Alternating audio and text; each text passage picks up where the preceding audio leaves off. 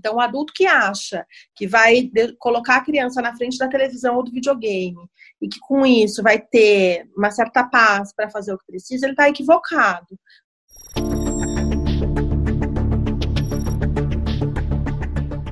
Hoje a gente vai conversar com a doutora em educação pela Unicamp, Luciana Haddad Ferreira.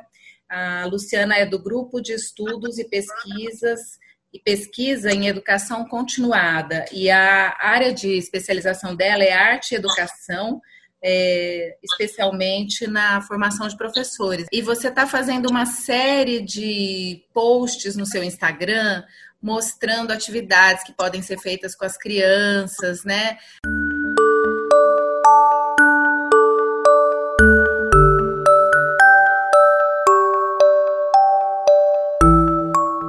Muitas vezes a gente, não, num primeiro ímpeto, está preocupado em dar conta das, do escopo de demandas de trabalho e se esquece que existem particularidades do desenvolvimento infantil que precisam ser contempladas, ainda mais num contexto de exceção como esse que a gente está vivendo atualmente. A gente ainda não tem como mensurar todo o impacto da ausência da rotina escolar, no desenvolvimento das crianças, porque a gente ainda não tem uma noção clara de do tempo pelo qual isso ainda se prolonga.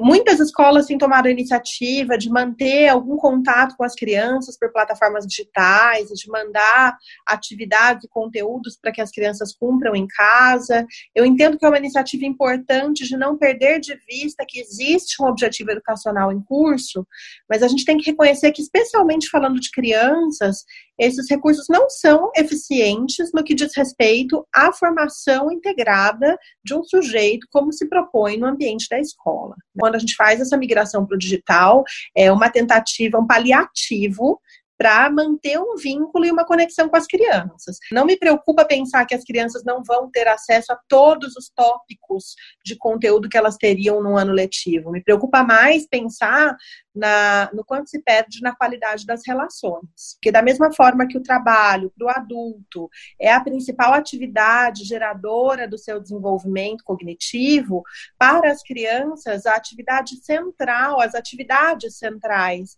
do seu desenvolvimento, muitas vezes são é, oportunizadas no espaço, no contexto da escola, que é o contexto da brincadeira lúdica, do espaço do faz de conta, das interações com pares, com crianças da mesma idade, da proposição de desafios lógicos. Um dos posts que você fez, você mostra que a rotina é super importante, né? Você frisa isso, quer dizer que mesmo nessa situação é importante ter horário para dormir, para acordar a ausência de rotina, a suspensão de rotina também gera nas crianças um aumento significativo da ansiedade. Como ela não sabe muito bem quanto tempo demora para chegar a hora de comer, como ela não sabe muito bem quanto tempo já passou desde a hora que ela acordou, isso gera na criança uma dificuldade enorme em, em aguardar para poder fazer uma atividade que ela gosta muito ou que ela deseja, ou de mensurar que de fato ela já passou do tempo que deveria para ficar diante de uma televisão ou de, em interação com é, jogos e, e recursos de aplicativos,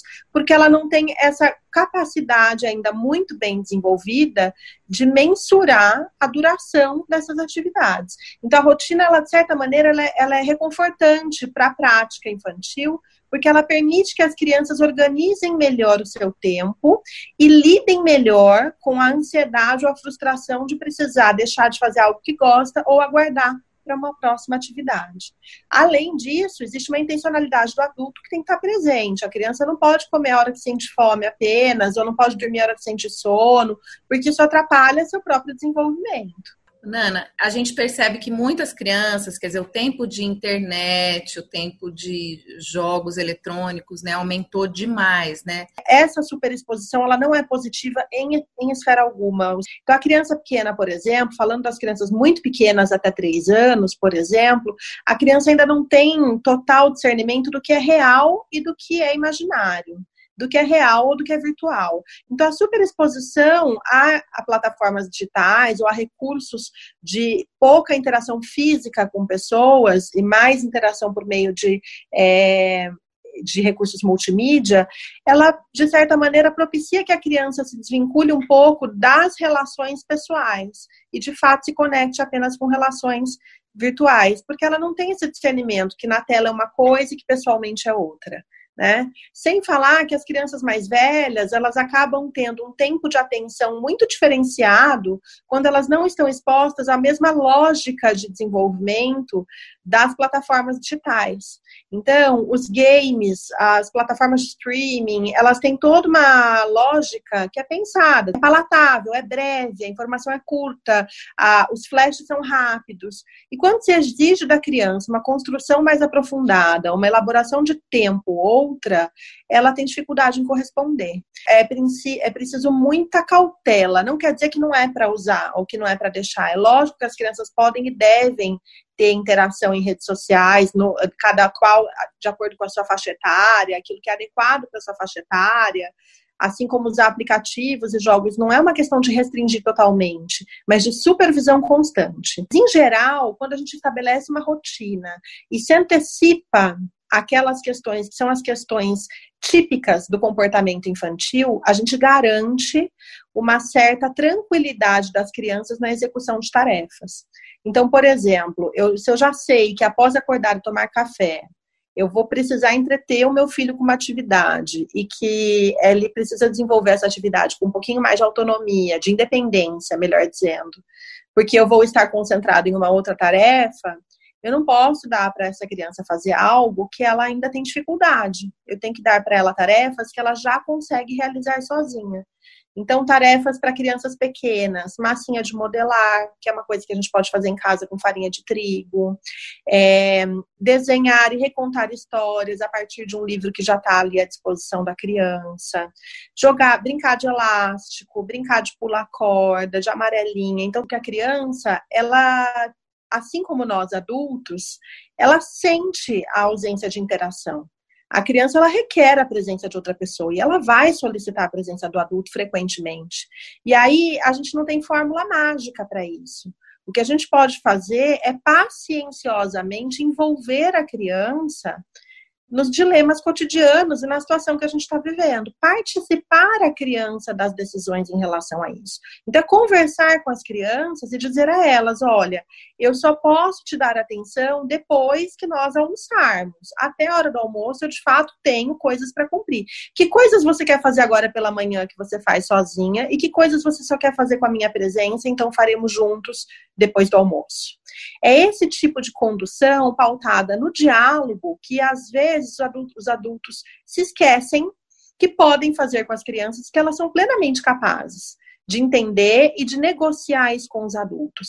Algumas, principalmente as menores, talvez no primeiro momento se mostrem mais resistentes, mais inseguras, mas na medida em que a rotina se estabelece, isso fica tranquilo. Porque nos espaços escolares é assim, o adulto ele não está o tempo todo com cada criança, em atenção exclusiva.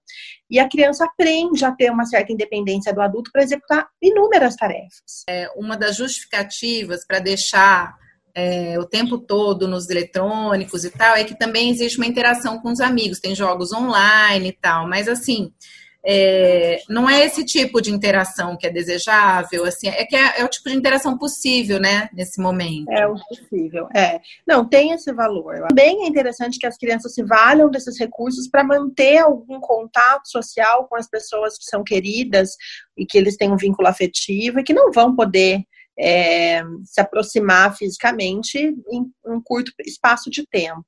No entanto, essa exposição tem que ser dosada, porque o que a criança mais, mais precisa para o seu desenvolvimento é, de fato, contato físico, é, é a presença, é a atuação do adulto ou a mediação com outras crianças no contato cotidiano. Então, é muito mais importante que a criança tenha ali uma atenção, uma mediação qualificada do adulto que está com ela em casa e inclusive no sentido de estimular que se conecte com outras pessoas, que fale é, com os avós, que ligue para os tios e não só que fique, por exemplo, interagindo dentro da interface de um game com aqueles colegas. Uma chamada em grupo na qual ela vai fazer um lanche da tarde, fingindo que é um piquenique, cada criança na sua casa, mas eles vão sentar juntos e vão conversar por uma interface de um aplicativo, me parece um uso muito mais inteligente de redes sociais do que colocar a criança sentada na frente de um joguinho no tablet, por exemplo. A criança, não, é, mais do que nós adultos, não tem uma experiência de isolamento para entender como é, como é que ela vai lidar com esse afastamento das pessoas. Então, essa é uma questão que a gente tem que estar muito atento tenho conversado com algumas colegas que são da comunidade é, da saúde, especificamente no campo da psicologia, que têm se mostrado muito atentas à importância dos adultos também observarem os sinais que as crianças manifestem de solidão, de dificuldade para expressar o que está sentindo. Porque sentimento, o sentimento que a gente tem, é, por mais que ele seja pessoal, né, seja algo que o indivíduo é que vivencia, ele é construído socialmente. Então, muitas vezes a criança pode sentir uma melancolia, ela pode sentir solidão, mas como aquilo é uma experiência nova para ela, ela não tem nome para isso, ela não sabe dizer o que ela está sentindo, ela não sabe se quer explicar o que, tá, o que ela está passando. Esse que agora, como a gente está convivendo muito de perto e o tempo todo junto, né, pais e filhos, ou cuidadores, adultos que cuidam e crianças cuidadas, o que a gente tem, o que a gente vê é todas essas relações com uma lupa, então, a gente acentua muito as dificuldades e também as qualidades dessa relação. Que isso seja aprendizado para melhorar a qualidade dessas relações quando a gente não tiver mais que se colocar nessa situação obrigatoriamente. Valeu. Tá bom, muito obrigada, viu? Obrigada.